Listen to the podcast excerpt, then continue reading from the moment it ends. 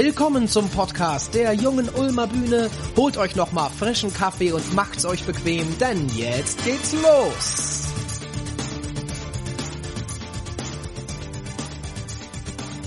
Hallo, herzlich willkommen, liebe ZuhörerInnen, zurück zum Produktionspodcast der Junge Ulmer Bühne. Schön, dass ihr wieder mit dabei seid. Wir haben uns ja sehr, sehr lange gar nicht bei euch gemeldet. Das hat nichts damit zu tun, dass wir dieses Programm aufgegeben haben, sondern wir steckten tatsächlich bis über beide Ohren in einer Produktion. Wir steckten in der Produktion von der Hochstapler Felix Krull, beziehungsweise der Stücktitel ist Bekenntnisse des Hochstaplers Felix Krull und haben uns entschieden, dazu eine neue Podcast-Folge zu machen, um euch mit reinzunehmen in die Produktion und in die Schwierigkeiten, die es damit auf sich hatte, aber auch in die schönen Momente. Und ich freue mich riesig, dass mein geschätzter Kollege Fabian heute da ist. Fabian ist Schauspieler bei der Junge Ulmer Bühne und er wird auch gleich noch selber was zu sich sagen, damit ich mir nicht den Mund fusselig reden muss. Und deswegen übergebe ich direkt an dich, lieber Fabian. Sag uns doch gerne mal zwei, drei Sätze zu dir und deiner Person. Äh, ja, hi. Ähm, ich bin Fabian, äh, Schauspieler an der Jungen Ulmer Bühne seit äh, dieser Spielzeit. Also es ist meine äh, Premierenspielzeit an der Jungen Ulmer Bühne und ursprünglich habe ich mal äh, das äh, Musical-Fach studiert und bin dann äh, mehr und mehr in die schauspielerische äh, Richtung gedriftet, so dass ich dann schlussendlich ja an der Jupp gelandet bin und hier jetzt praktisch nächste Woche meine erste Spielzeit abgeschlossen habe. Das stimmt, wir sind kurz davor, in den Urlaub zu gehen. Und da freuen wir uns alle schon sehr drauf. Fabian, du hast die, ich nenne das mal zweifelhafte Ehre, ihr werdet vielleicht noch feststellen, warum zweifelhaft, den Felix Krull zu spielen. Äh, das ist der Gestalt eine zweifelhafte Ehre aus meiner Sicht, weil das wirklich ein Arsch voll Arbeit ist. Ich glaube, das kann man so sagen. Ähm, ganz kurz einmal die Randdaten, damit ihr wisst, worüber wir hier sprechen. Felix Krull, beziehungsweise die Bekenntnisse des Hochstaplers Felix Krull, ich werde das jetzt hier aber in Zukunft noch Felix Krull nennen, weil der Titel doch recht sperrig ist, ist ein Roman von Thomas Mann. Geschrieben wurde der von 1910 bis 1913. Dann gab es eine lange Pause, in der der auch schon mal erschienen ist als Printmedium. Und dann ist er nochmal überarbeitet worden von 1950 bis 1953. Ähm, wichtig dabei ist zu bemerken, dass es ein unvollständiges Werk ist. Ursprünglich hatte der gute Thomas Mann wohl die Idee, da einen Mehrteiler draus zu machen. Da ist ihm dann der Tod dazwischen gekommen, so dass er das nicht mehr gepackt hat. Also haben wir quasi ein unvollständiges Stück. Es endet relativ radikal, fand ich. Ich war direkt ein bisschen enttäuscht. Wir haben es natürlich gelesen, das Original, bevor wir uns an das Stück gewagt haben. Ähm, und worum geht es eigentlich, Fabian, im Felix Krull? Ich glaube, es geht im Grunde um die, die Reise eines Jungen. Ähm, und zwar eines, ähm, das Leben, die Geschichte eines Jungen, halt, der Felix heißt in dem Fall, der aufwächst in im Roman eigentlich im relativ soliden Verhältnissen erstmal. Und dann nimmt es aber irgendwie alles so ähm, seinen Lauf, seine ganze, sein Familienhalt bricht so ein bisschen zusammen, das Familienunternehmen geht pleite, der Vater stirbt früh, beziehungsweise nimmt sich das Leben. Und ähm, alles scheint eigentlich äh, so ein bisschen den Bach runterzugehen. Und der Felix hat einen Paten, der ihm dann einen Weg eröffnet eine Laufbahn in der Hotellerie äh, in Paris anzutreten ähm, und gibt so den Anstoß dafür. Und dann erleben wir im Grunde, wie äh, dieser Junge, ähm, dem eigentlich wenig geblieben ist, aus dem, was ihm geblieben ist, versucht, sein Leben zu machen und sich ähm, sein Glück zu suchen und sich sein Glück, was ihm, wovon er glaubt, dass ihm das zusteht, weil er fest davon überzeugt ist, dass er ein absolutes Glückskind ist, ähm, glaubt er, glaube ich, dass ihm ein Glück zusteht und er versucht einfach mit seinen Mitteln, sich sein Glück zu suchen. Und wir begleiten ihn auf diese Reise im Grunde. Und wo genau wird er zum Hochstapler? Weil es sind ja die Bekenntnisse des Hochstaplers Felix Krull.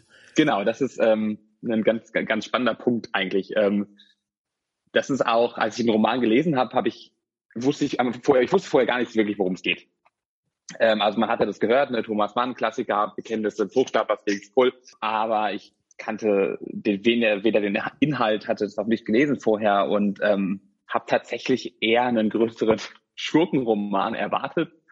Und ähm, als ich das dann gelesen habe, habe ich so ein bisschen äh, darauf gewartet, wann es denn so richtig losgeht, mit der Hochstapelei und ähm, gelesen. Und ich weiß nicht, ob das Buch hier noch neben mir äh, liegen. Ich weiß nicht, wie viele Seiten es hat. 450 oder so in der Variante, die wir hier haben. Und nach 200 Seiten habe ich mich gefragt, ja, wann passiert's denn? Wann kommt denn der Punkt? Wann kommen diese Hochstapeleien? Das ist super viel sein Leben und es ist auch wirklich vieles interessant, nicht alles, Gott will, mein Gott, Thomas Mann, wir kennen das alle, ähm, endlos viele Beschreibungen. Und ich habe mir gedacht, wann passiert's, wann kommt diese Hochstapelei, wann geht's da los? Und das passiert im Grunde so richtig erst im letzten Teil im Roman für mich, wo er äh, dann Paris wieder verlässt. Er ist ganz lange in Paris, in diesem Hotelkosmos und dann übernimmt er die Identität von einer Person, die er dort in Paris kennt, kenn kennenlernt, von dem Marquis de Venosta, übernimmt er die, ja, seine, seine Person und reist dann als Marquis de Venosta nach Lissabon. Und so richtig ist das in dem Roman für mich die erste richtige Hochstapelei. Da ist er meiner Meinung nach im Roman der Hochstapler geworden. Ähm, wir haben das dann, glaube ich, bei uns in der Inszenierung alles nochmal so bisschen vorgezogen, weil er natürlich auch vorher in Paris in dem Hotel schon verschiedene Rollen spielt und äh, durch diese verschiedenen Rollen sich ein höheres Leben ermöglicht, als es seiner Stellung in dem Hotel vielleicht eigentlich ähm, gerecht kommen würde. Aber so der eigentliche Punkt ist im Roman, glaube ich, tatsächlich, wenn er die Identität von dem Marquis de Veloste übernimmt. Ja, das ging mir auch so. Ich fand, es gab zwischendurch ein paar Teaser. Die Musterung beispielsweise äh, ist ja ganz klar eine geplante Hochstapelei. Also wir wollen euch nicht zu sehr spoilern, denn im Idealfall schaut ihr euch natürlich das Stück an, aber auch in der Musterung lügt er ja und er hat einen ganz klaren Plan und äh, hat hier eine ganz klare Täuschungsabsicht gegenüber den äh, Armeeärzten, Ärztinnen in unserem Fall. Aber das sind alles so Kleinigkeiten, das sind so kleine Gaunereien. Ich habe ähnlich wie du die ganze Zeit darauf gewartet, wann wird er denn der große Hochstapler, also der Mensch, wo das Wort Hochstapler sich auch rechtfertigt, weil bisher ist er so, ja, mein Gott, also das haben wir ja alle irgendwie schon mal gemacht, aber wo genau wird er denn jetzt der große Lebemann, der weit über seinen Verhältnissen lebt? Und das passiert eben erst am Ende des Romans, also man braucht schon ein bisschen Durchhaltevermögen, um bis dahin durchzuhalten.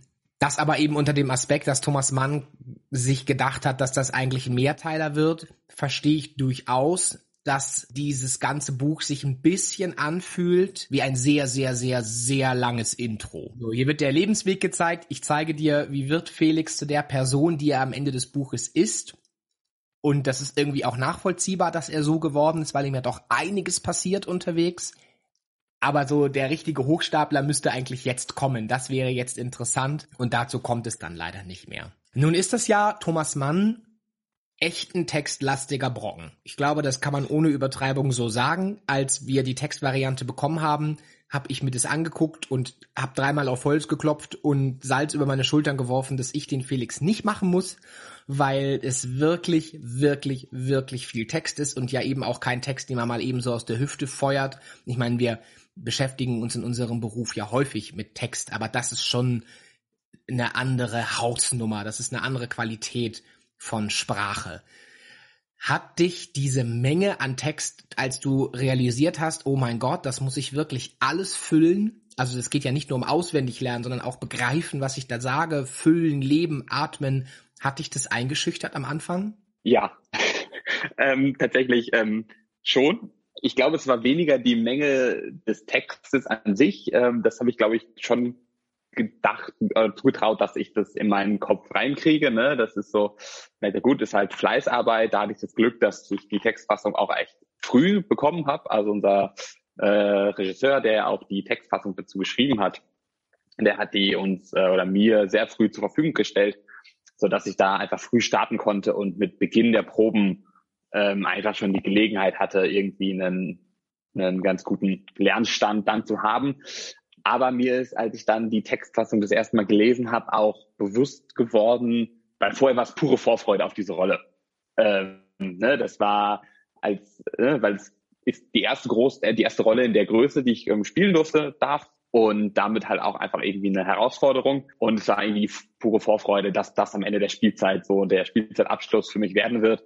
Aber dann ist mir so ein bisschen bewusst geworden, dass das halt auch irgendwie dann viel verlangt. Also dass es halt nicht nur der, äh, der reine äh, Spaß ist, äh, diese, diese Rolle spielen zu dürfen, sondern dass es auch verlangt, diese Rolle tragen zu müssen. Also das wirklich äh, über das ganze Stück dabei zu sein und stemmen zu müssen. Und das war, glaube ich, das, wo ich mir gedacht habe, so, uff, schaffe ich das.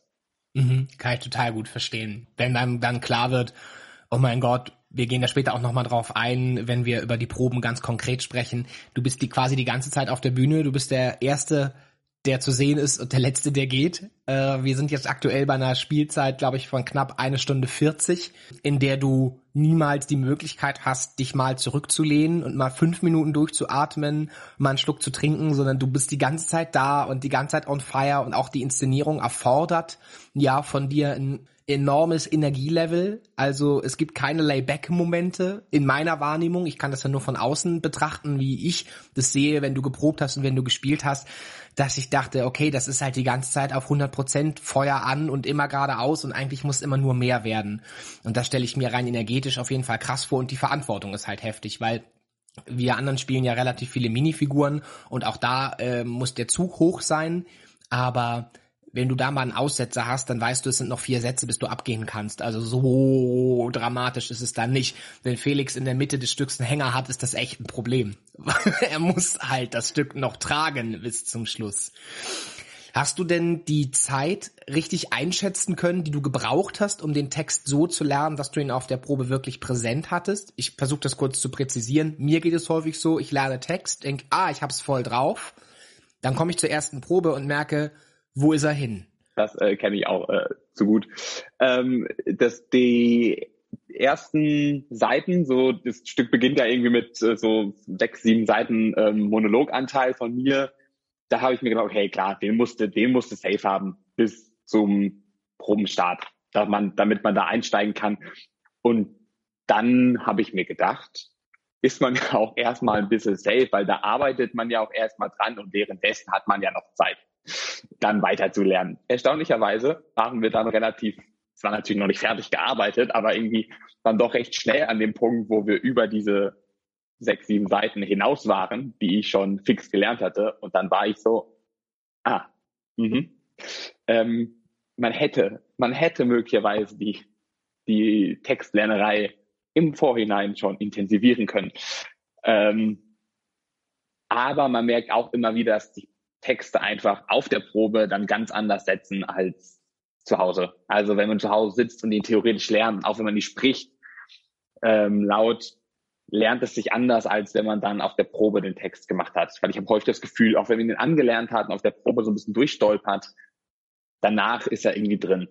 Und darum habe ich im, im Großen und Ganzen, glaube ich, das Gefühl, dass ich mit dem ganz gut gefahren bin, so weit, wie ich gelernt hatte.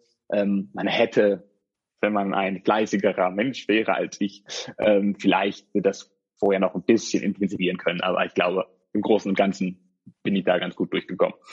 Ja, das ist natürlich für uns, also was heißt für uns? Ich kann hier eigentlich nur von mir sprechen, im, unter dem Aspekt, dass wir ja auch nicht jeden Tag so einen Klassiker machen. Ich weiß nicht, wenn du an einem Staatstheater arbeitest, könnte ich mir vorstellen, bist du häufiger mal mit äh, solch komplexen Texten konfrontiert. Als klassisches Kinder- und Jugendtheater haben wir natürlich weniger mit dieser Art Texten zu tun, deswegen finde ich es vollkommen verständlich. Äh, selbst mir ging das ja so mit deutlich weniger äh, Textanteil ich habe das ähnlich wie du. Ich habe gedacht, ja, wenn ich die ersten zwei Szenen kann oder so, das sind die ersten zehn Seiten, das wird ja wohl reichen. Und dann ballerten wir da aber durch und haben ja erstmal alles nur gestellt und an Tag fünf, so jetzt äh, machen wir hier. Zweiter Akt, leg los. Äh, scheiße. und richtig gemerkt, ähm, dass diese Art Text, Thomas Mannscher Text, und der ist ja teilweise schon ein bisschen vereinfacht. Also viel davon ist ja tatsächlich aus dem Originalroman.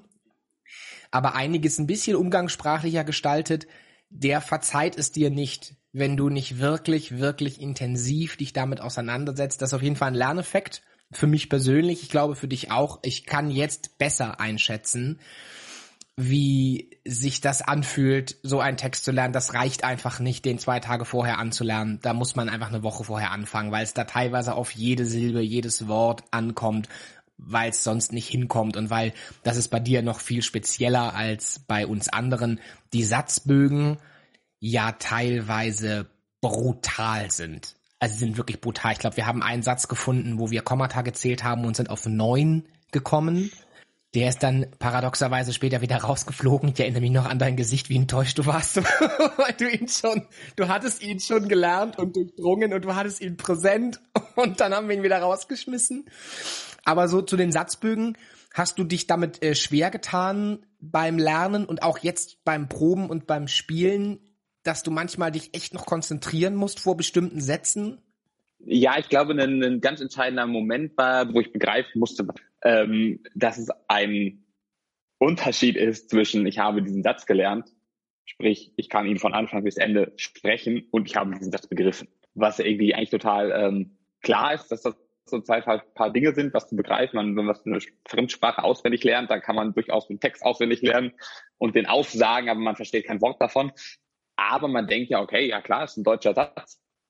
Äh, und dann lernt man ihn und denkt sich, okay, jetzt müsste man ihn auch verstanden haben. Und dann ist es auf der Probe und dann fragt Marek, der Regisseur, ein, was sagst du denn in diesem Satz eigentlich? Und dann steht man da und denkt sich, ähm, ah ja, also ich, naja, was sag ich denn da eigentlich? Und dass man das einfach, ähm, das war für mich essentiell, dass ich dann, wenn ich ins Lernen gegangen bin, von Anfang an gleich mitgelernt habe. Einfach so, was ist der, der, der Kern des Satzes so und dann den Satz auf diesen Kern reduzieren, alle 25 Einschübe, die Thomas Mann dann noch reingeschrieben hat. Einmal erstmal raus, sich auf, das, auf den Kern fokussieren und dann diese Einschübe wieder dazu nehmen, um, den, um das große Ganze das, das, von dem Satz, den Inhalt einfach klar zu haben. Und ähm, dann ist er auch viel einprägsamer. Das ist da, da die Sache. Ein Satz, den man verstanden hat, oder für mich, den ich verstanden habe, wenn ich den Bogen von dem Satz verstanden habe, dann war der auch drin. In dem Moment, wo es aber nur gelernter Text war, dann waren diese Einschübe auch irgendwie scheinbar total unlogisch. Und gedacht, warum? Wenn man aber das einmal dahinter durchgestiegen ist, was ist wichtig an diesem Satz und warum hat es diese Einschübe oder warum glaubt Thomas Mann, dass es diese Einschübe braucht? Über manche kann man da sicherlich diskutieren. Aber ähm, dann hat man auch diesen Satz begriffen und dann war er auch im Kopf drin. Ja, gerade wenn diese Einschübe sich dann sehr ähneln. Also manchmal haben wir ja wirklich Aufzählungen von verschiedenen Dingen, die im Prinzip alle das Gleiche sagen. Und da, äh, es war für mich immer eine große Freude zu sehen, wenn du da dich durchgestolpert hast, weil ich gedacht habe, ich könnte es kein Stück besser. Also äh, das ist so, das ist so ähnlich alles, wenn du da nicht genau weißt, was da nach was kommt, dann, also ist es auch zu Recht ein bisschen austauschbar vielleicht. Ja, richtig, aber man, man hat natürlich auch den, dann immer den inneren Anspruch, diesen Text insofern gerecht zu werden, als dass ich natürlich zuerst Thomas Mann schon viel dabei gedacht hat, was er da schreibt. Ich glaube, dass Thomas Mann ein Autor ist, der dem kein Wort aus Versehen in einen Satz kommt. Ich glaube, das ist alles sehr überlegt.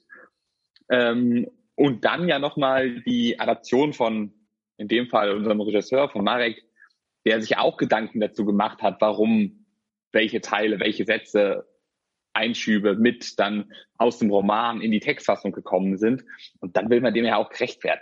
Also das ist ja auch so ein bisschen der innere Anspruch, dann zu sagen, nee, das anders als bei uns, was haben wir beim Erzähltheater, wo wir das Märchen dann in unsere eigenen Worte fassen, ähm, was natürlich auch eine ganz eigenen Charme hat und so, aber da hat man dann ja doch den Anspruch jetzt gehabt, irgendwie dem Text auch gerecht zu werden. Und auch so ein bisschen der Epik äh, und der historischen Bedeutung dieses Textes gerecht zu werden, das kann ich total nachvollziehen, dass da der Anspruch an sich selber hoch ist.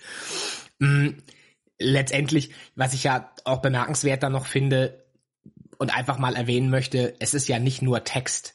Also das kommt jetzt so ein bisschen rüber, finde ich, als äh, würde das Ding nur aus Text bestehen. Die eigentliche Kunst oder die Krux oder die große Arbeit, die dann beim Proben entsteht, und da kommen wir ja sicher gleich auch noch drauf, ist ja dann aus diesem teilweise recht sperrigen Text, ich meine, kein Mensch spricht so. In der Regel. Also ich kenne niemanden, der so spricht.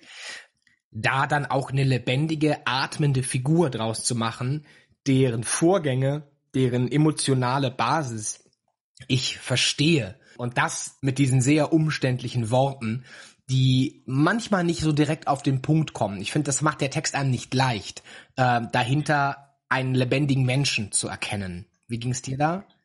Weil ja vieles davon doch einfach ähm, einfach Prosatext ist. Das ist geschriebenes Wort, was ja auch äh, von Thomas Mann häufig, äh, auch wenn es in der Ich-Perspektive geschrieben ist, der Roman, ist es ja eine, eine, eine, schon eine Form, eine geschriebene Form, ein Prosatext, eine ähm, Romanform. Und diese Romanform, und ich finde, das merkt man teilweise dann, das in die Authentizität zu bringen, ähm, dass es halt gesprochenes Wort wird und halt trotzdem äh, ja eben authentisch wird. Das ist glaub, war glaube ich eine Schwierigkeit ähm, des Ganzen.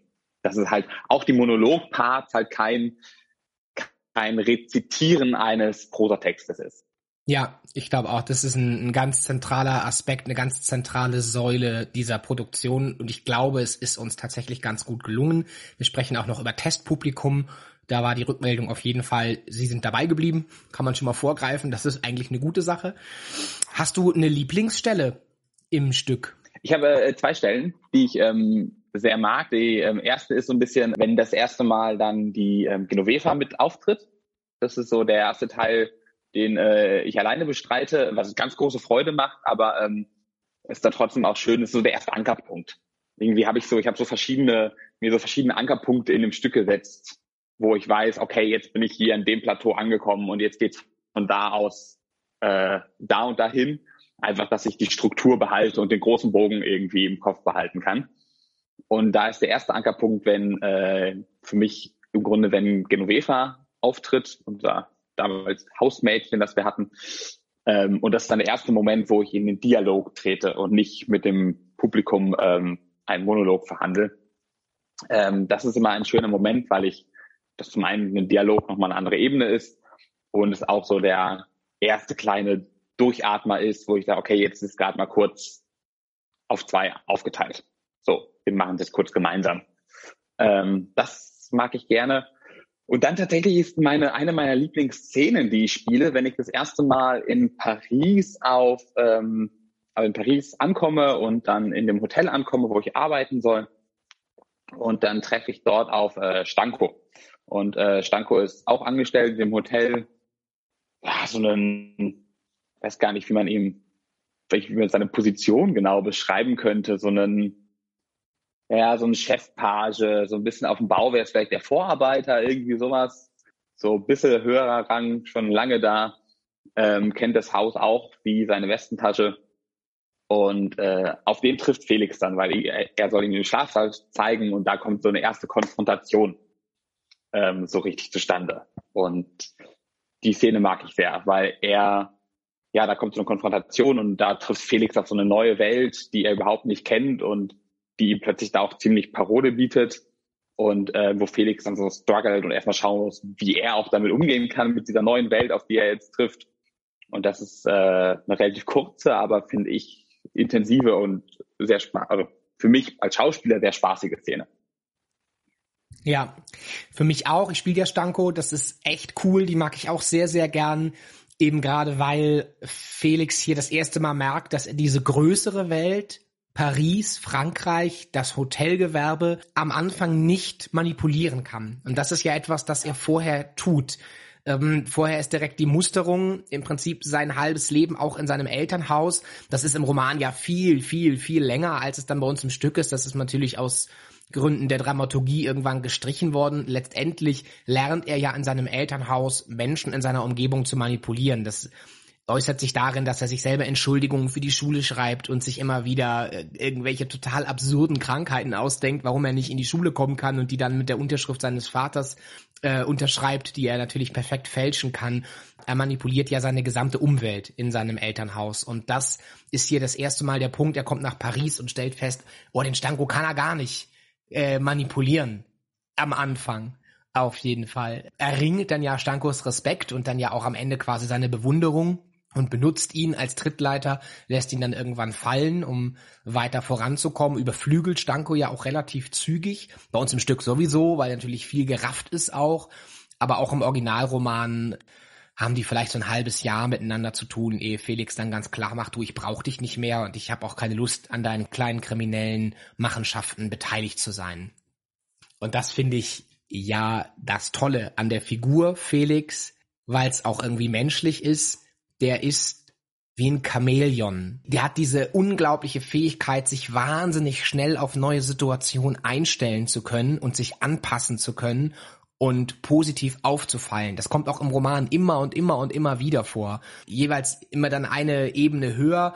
Keine Ahnung, es beginnt ja im Prinzip damit, ich nehme nochmal die Musterung, da hat er einen Plan, dann später im Hotelgewerbe, im Restaurant, da steigt er irgendwann hin auf. Auch da manipuliert er ja quasi alle Gäste bis hin, als er später in Portugal ist, als er schon die Identität von Marquis de Venosta angenommen hat und vom äh, portugiesischen König, glaube ich, sogar eingeladen wird und am Königshof eigentlich den König manipuliert mit diesen Geschichten und sich wahnsinnig schnell darauf anpasst, obwohl er von dieser Gesellschaftsform gar keine Ahnung hat. Er behauptet die ganze Zeit und lügt eigentlich, ohne zu wissen, was er da tut. Aber er hat so einen wahnsinnigen Instinkt für Situationen, für Menschen und für Stimmungen, der ihn so super stark macht. Und das finde ich halt eine richtig, richtig coole Fähigkeit, die er hat. Ja, er ist ganz, ganz großes Talent darin im Adaptieren. Er kann, ich glaube, er beobachtet ganz viel seine, seine Mitmenschen, seine Umgebung, wann immer er mit Leuten in, in Kontakt tritt, ähm, hat er, ist er zum einen natürlich klar in der Situation, verhält sich, aber er hat auch immer noch so eine beobachtende Draufsicht und schaut sich an, wie sich diese Personen in diesem Kosmos aufhalten und lernt das zu adaptieren und das für sich anzuwenden. Ohne dabei, und ich glaube, das ist so das, was ihn zum Beispiel von Stanko unterscheidet, ohne dabei den nächsten Schritt außer Augen zu lassen der wird sich, wird sich nicht zufrieden geben in der Situation.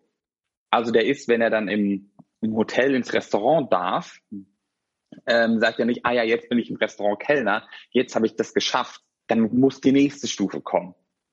Dann sieht er, sieht er das nächste. Er wird sein Geld, was er verdient, das gibt er nicht aus für Sauftouren oder irgendwas an freien Tagen, sondern das wird auf dem Scheckkonto angelegt. Davon wird sich eine vernünftige Abendgarderobe gekauft, um dann in edlen Restaurants speisen gehen zu können. Und er, er hat immer, immer den Blick für das nächstgrößere Ziel. Und ich glaube, das unterscheidet ihn zum Beispiel von Stanko. Mhm, total. Der Stanko hat im Prinzip keine Vision. Der hat keine Fantasie in der Gestalt. Der versucht, in der Welt, in der er gelandet ist, zurechtzukommen und sich einzurichten. Und Felix ist immer nur zu Besuch der ist nicht gekommen, um zu bleiben, sondern gekommen, um weiterzuziehen. Und das finde ich ähm, ganz spannend, weil das natürlich in der Dramaturgie unseres Stückes auch sich widerspiegelt. Dieses immer voran. Ich höre immer Marek Betnarski ist der Regisseur, wird in diesem Podcast auch noch zu Wort kommen. Äh, nein, es muss vorangehen. Es muss immer vorangehen. Es geht die ganze Zeit voran. Wir dürfen nicht ausruhen. Und das ist ja auch die Entwicklung, die Felix irgendwie durchmacht und die Felix Charakter essentiell ausmacht. Finde ich eine schöne Parallele. Absolut. Und das führt dann ja auch tatsächlich zu unserem dritten Akt, der ja so im Roman gar nicht zu finden ist, weil wir da an den Punkt gekommen sind, ja, aber wo, wo führt es hin? Und das erfahren wir nicht von Thomas Mann, weil Thomas Mann das halt ja nicht fertig geschrieben hat. Ähm, da endet, es, endet seine Reise ja in Lissabon, wo eigentlich das Größte noch kommen müsste an der Hochstapelei. Das waren ja unsere Gedanken auch für den dritten Akt. Wohin führt es denn, wenn er immer das nächstgrößere im Sinn hat. Und genau, da sind wir dann zu unserem dritten Akt gekommen. Ja, den spoilern wir jetzt mal nicht, damit die Leute sich das auch noch angucken. Magst du Felix? ja, eigentlich schon. Bis zu einem gewissen Punkt. Es kippt. Ich mag den Felix, der sein Glück und sein Leben in die Hand nimmt. Der sich nicht aufgibt, der im Grunde aus der Situation das Beste macht. Also der sagt, auch wenn jetzt klar mein, mein Vater nicht mehr da ist, ich eigentlich hier zu Hause keine Perspektive habe, er, er nutzt die Chance, irgendwie nach Paris zu kommen durch die Kontakte. Und er sagt, ich nehme mein Glück in die Hand und ich finde einen der schönsten Sätze gleich ganz am Anfang, wo er sagt, zum einen halt sagt er, ich bin ein Sonntagskind und der Glaube ähm, an mein Glück und dass ich ein Vorzugskind des Himmels sei, ist stets in meinem Innersten lebendig geblieben. Und das finde ich eine ganz wunderbare Haltung weil ich glaube, an sein eigenes Glück zu glauben, ist total wichtig, um mit einer positiven Haltung durchs Leben zu gehen. Und das finde ich total schön, dass Felix das schafft, ähm, unter den widrigsten Umständen, unter denen er irgendwie lebt und gelebt hat, einfach immer weiterzumachen und seinen Weg dann selbst in die Hand zu nehmen und sein Glück in die Hand zu nehmen. Und ähm, das kippt dann halt irgendwann in eine Variante, wo man sich denkt, ja, irgendwo gibt's halt Grenzen vielleicht, ähm, wo dann auch moralische Fragen reinkommen. Ne? Wie weit sollte man damit sowas gehen? Klar, irgendwie Unterschrift fälschen für einen für Schule schwänzen, das ist alles, wo mal wir, was wir noch irgendwie äh, alle begreifen, was wir alle schon mal gemacht haben oder Freunde kennen, wo wir alle sagen, ja, mei, das macht man halt mal eine Tafel Schokolade aus einem Süßigkeitenladen klauen in der Jugend. Ähm, da würde ich jetzt keinen moralisch verurteilen. Wo ist der Punkt? Wo ist, ne, gibt's, äh, irgendwo gibt es dann den Punkt, wo es schon in die Richtung geht, wo man sich moralisch fragen müsste oder wo ich mich moralisch frage, ist es was, was ich vertreten könnte noch? Ich aber auch nicht in der Situation bin. Das ist ja auch das. Ähm, ich in meinem ähm, privilegierten Spießbürgerleben ähm, bin halt auch nicht in der Situation von Felix, der Sorge haben muss, in die Gosse geworfen zu werden, wenn er nicht diesen Weg einschlägt. So, ähm, aber trotzdem gibt es diesen Punkt, wo ich mich frage, ah, das kann ich, so kann ich es moralisch vertreten. Und ähm, darum mag ich den Felix im Grunde schon. Ab einem gewissen Punkt, spätestens ab unserem dritten Akt, ist der Moment gekommen, wo ich ihn nicht mehr nicht mehr mag, wo da ein na, schon schon fast ein, ein böser ein böser Charakter sich irgendwie entwickelt hat. Also mir geht es ganz oft so, ich verstehe auch bis in den dritten Akt, warum er etwas tut und wie er dazu gekommen ist und was er sich dabei denkt und dass sich das für ihn richtig anfühlt. Ich finde den Charakter bis zum Schluss konsequent im Sinne von er handelt so, wie er eigentlich handeln muss, unter dem Aspekt, was ihm alles passiert ist, was ihm widerfahren ist, was ihn geprägt hat, vor allem welche Personen ihn geprägt haben. Aber zum Freund möchte ich ihn nicht haben. Ich glaube, die Gefahr besteht auch nicht, weil Felix hat keine Freunde. Weil dann müsste er sich ja müsste er ja vertrauen auf jemand anderen als sich selbst. Eben, und dafür ist, glaube ich, auch einfach, da müsste er, da müsste klar, und das ist so das, wo wir auch irgendwie hingekommen sind, immer wieder, wer ist Felix? Ich glaube, ab einem gewissen Punkt kann er sich das selbst nicht mehr genau beantworten, wer Felix denn eigentlich ist. Und das ist ja schon mal eine schlechte Voraussetzung für eine Freundschaft, wenn ähm, der Gegenpart eigentlich gar nicht so ganz genau weiß, wer oder was das Gegenüber denn jetzt ist. Ja, glaube ich auch. Das habe ich gerade schon gesagt, äh, der hat so viele Personen getroffen, die ihn beeinflusst und geprägt haben. Was glaubst du denn, wer ist denn die prägendste Nebenfigur, der Felix in seinem Leben begegnet ist? Tatsächlich glaube ich, dass der sein, sein Pate einen ganz großen Einfluss hat. Sein ähm, Pate, Professor Schimmelpriester, der ihn dann äh, schlussendlich ja auch nach ähm, Paris schickt. Ob jetzt mit den besten Absichten oder nicht, sei mal dahingestellt. Ähm, das kommt natürlich bei uns in der Produktion relativ kompakt, einfach weil wir natürlich nicht ganz so viel Zeit haben wie in dem Roman, ist der erste Teil natürlich einfach gedrängt und da ähm, hat der Professor Schimmelpriester nicht ganz so viel Raum, wie er im Roman hat.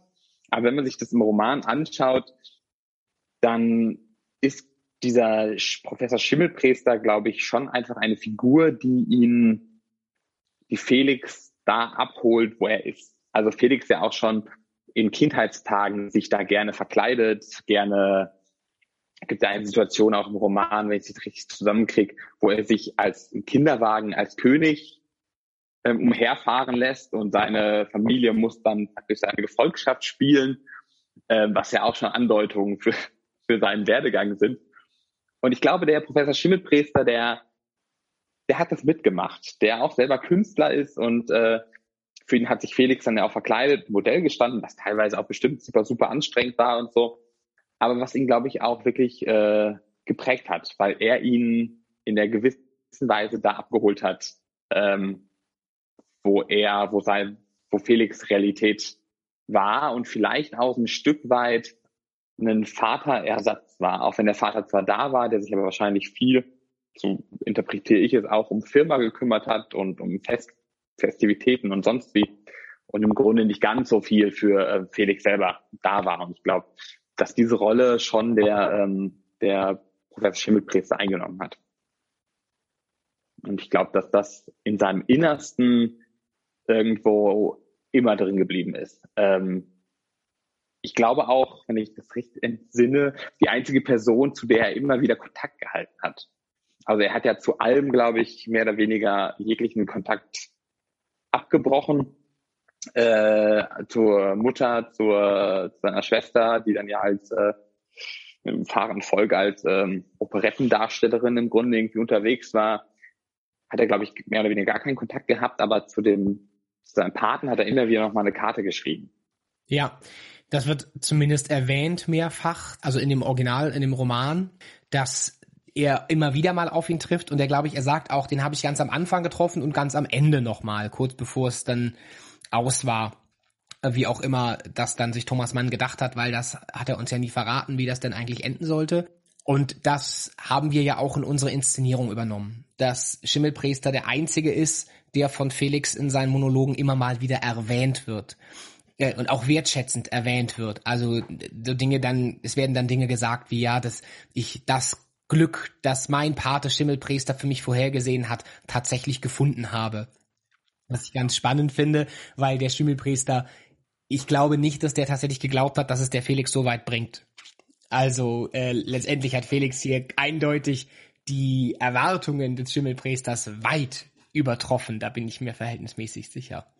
Ja, aber ich glaube, dass der, der Schimmelpriester da einfach in einem, bei Felix in einem positiven Licht steht, äh, dass ich Felix gar nicht vorstellen kann, dass der Schimmelpriester nicht das Beste angenommen hat. Das ist, hat schon, er hat kein Heiligenbild, aber es hat, er hat einen sehr, sehr hohen Stand, ja, in Felix Kopf in seinen Gedanken, die sich ja aber auch, das Bild konnte sich dann ja auch, dadurch, dass er weg war, ja auch nie mehr verändern. Wenn er vielleicht in der Heimat geblieben wäre und irgendwann im Älterwerden dann doch mehr hinter den Schimmelpräser vielleicht geschaut hätte, vielleicht hätte sich das dann entwickelt. Aber er hat halt dieses Bild aus seiner Kindheit, Jugend mitgenommen und das konnte sich einfach nicht mehr verändern. Und ich glaube, dadurch hat das einfach diese, diesen positiven Halt gegeben für ihn. Das hat schon ein bisschen was von idealisierter Heldenverehrung aus der Kindheit. Und man sagt ja immer, triff niemals deine Helden. Du wirst immer enttäuscht. und ich glaube, dass das hier auch der Fall wäre, wenn der Felix, der erwachsene Felix, nochmal auf den Schimmelpriester getroffen wäre. Ich glaube, er wäre sehr enttäuscht.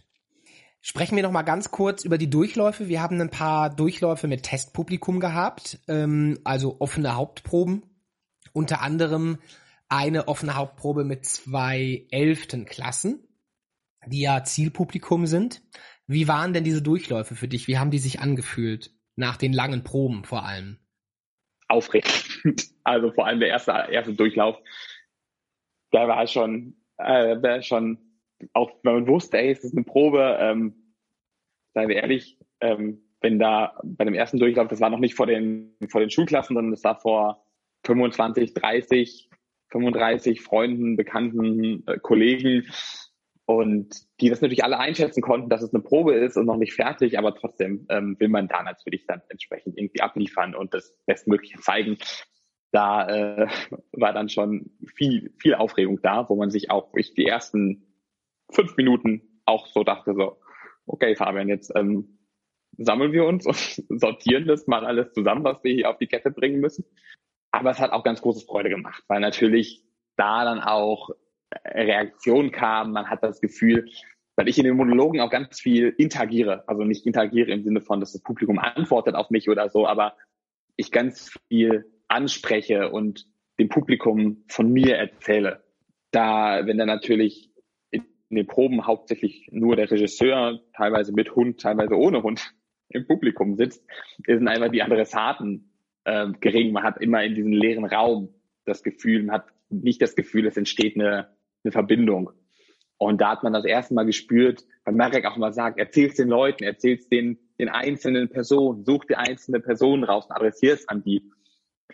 Und es war immer so ein bisschen abstrakt, weil ich mir denke, ja, ist ja keiner da.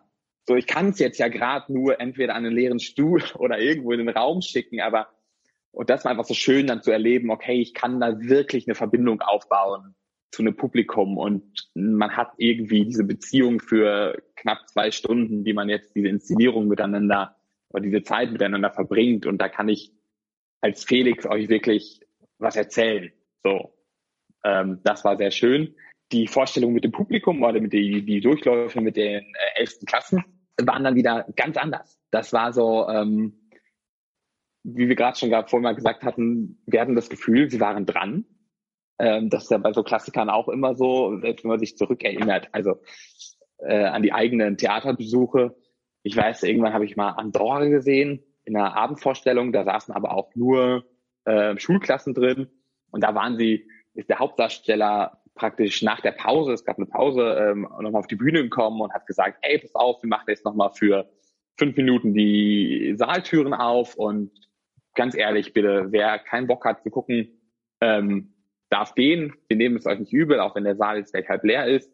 Aber wir wollen lieber für die, für die Hälfte spielen, die Bock hat, als es weiter so unruhig zu haben. Und es waren auch einfach wahnsinnig viele Schüler und ich glaube, es lag gar nicht unbedingt an den also Darstellenden oder an der Inszenierung selber, dass es halt so unruhig war. Aber darum hat man sich natürlich schon Gedanken gemacht, bleiben die da dran? Ne? Wie, wir wussten auch nicht, wie gut kennen die den Stoff schon, haben die sich damit schon befasst? Und jetzt war es, glaube ich, zweigeteilt. Die einen Klassen hatten sich schon damit beschäftigt, die anderen irgendwie nicht. Und bleiben sie da dran? Finden sie das interessant? Ähm, schalten sie ab? Und das war eine große Erleichterung, dass man das Gefühl hatte, okay, die sind da dran, sie hören uns zu. Klar, natürlich Konzentrationsauf und Abs, ne? Das ist gar keine Frage nach Stunde 30 in dunklen Raum. Ähm, es ist natürlich klar.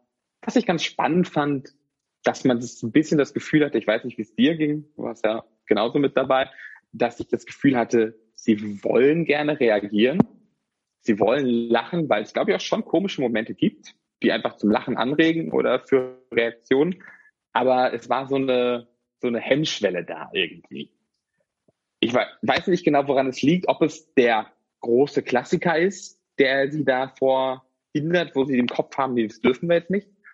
Keine Ahnung, aber ich hatte das Gefühl, sie sind noch so, die Handbremse ist noch angezogen an Reaktionen. Wenn sie die loslassen würden, dann hätten sie auch selbst einfach nochmal doppelt so viel Spaß. Den Eindruck hatte ich auch. Ich glaube tatsächlich, dass das ähm, damit zu tun hat, tatsächlich mit diesem Klassiker Dünkel dass man denkt, das ist jetzt ein Klassiker. Klassiker verknüpft man dann mit, das ist auf jeden Fall nicht lustig, sondern das ist literarisch wertvoll, das hat Historie, das hat Geschichte, das muss ich mir ernst und schweigend angucken und dann den Impulsen also Dinge sind ja so inszeniert, dass sie kurzweilig und lustig sind und dem dann aber nicht traue als ZuschauerInnen und denke, nee, nee, das habe ich falsch verstanden. Das kann nicht sein, dass sie das tatsächlich so albern gemeint haben, äh, wie ich das jetzt gerade verstanden habe. Äh, liebe ZuhörerInnen, doch, genau so ist es gemeint. Äh, nur Kla Klassiker bedeutet nicht, dass es nicht auch zum Lachen sein darf. Äh, oder dass man es nicht auch doof finden darf. Also da würde ich am liebsten alle jugendlichen Zuschauer von diesem Dünkel und von diesem Vorurteil befreien, äh, dass die Klassiker schweigend und mit ernster Miene sitzend eineinhalb Stunden über sich ergehen lassen müssen, sondern da dürft ihr gerne lebendig sein und entweder findet ihr es halt gut oder ihr findet es auch doof. Das ist natürlich vollkommen eure Sache. Das könnt ihr auch tatsächlich nur herausfinden, wenn ihr euch Felix Krull anguckt. Jetzt gehen wir in die Sommerpause, aber in der nächsten Spielzeit wird es zurückkommen und dann auch offiziell Premiere feiern und darauf freuen wir beide und das ganze Team uns natürlich riesig. Vielen, vielen Dank, Fabian, an dieser Stelle, dass du dir Zeit genommen hast für diese Podcast-Folge und für die Einblicke und für deine Probenerfahrungen und deine Einschätzung der Figur Felix Krull. Und ich freue mich riesig darauf, mit dir dieses Stück wieder zu spielen. Ich äh, freue mich auch. Ähm, ich glaube, das wird äh, noch ein großer Spaß. Das glaube ich auch. Liebe ZuhörerInnen, super, dass ihr mit dabei gewesen seid. Wir freuen uns sehr und sagen Danke. In der zweiten Folge dieser Podcast-Reihe wird der Regisseur Marek Bednarski zu Wort kommen und wahnsinnig viel darüber erzählen, wie es eigentlich von einer literarischen Vorlage, sprich einem Buch, zu einem Theatertext kommt und welche Prozesse dahinter stecken. Also darauf dürft ihr euch schon freuen, wenn ihr euch dafür interessiert. Hört gerne mal rein. Der Marek ist ein super Typ, es lohnt sich auf jeden Fall. Ansonsten wünschen wir euch eine gute Zeit und bis zum nächsten Mal.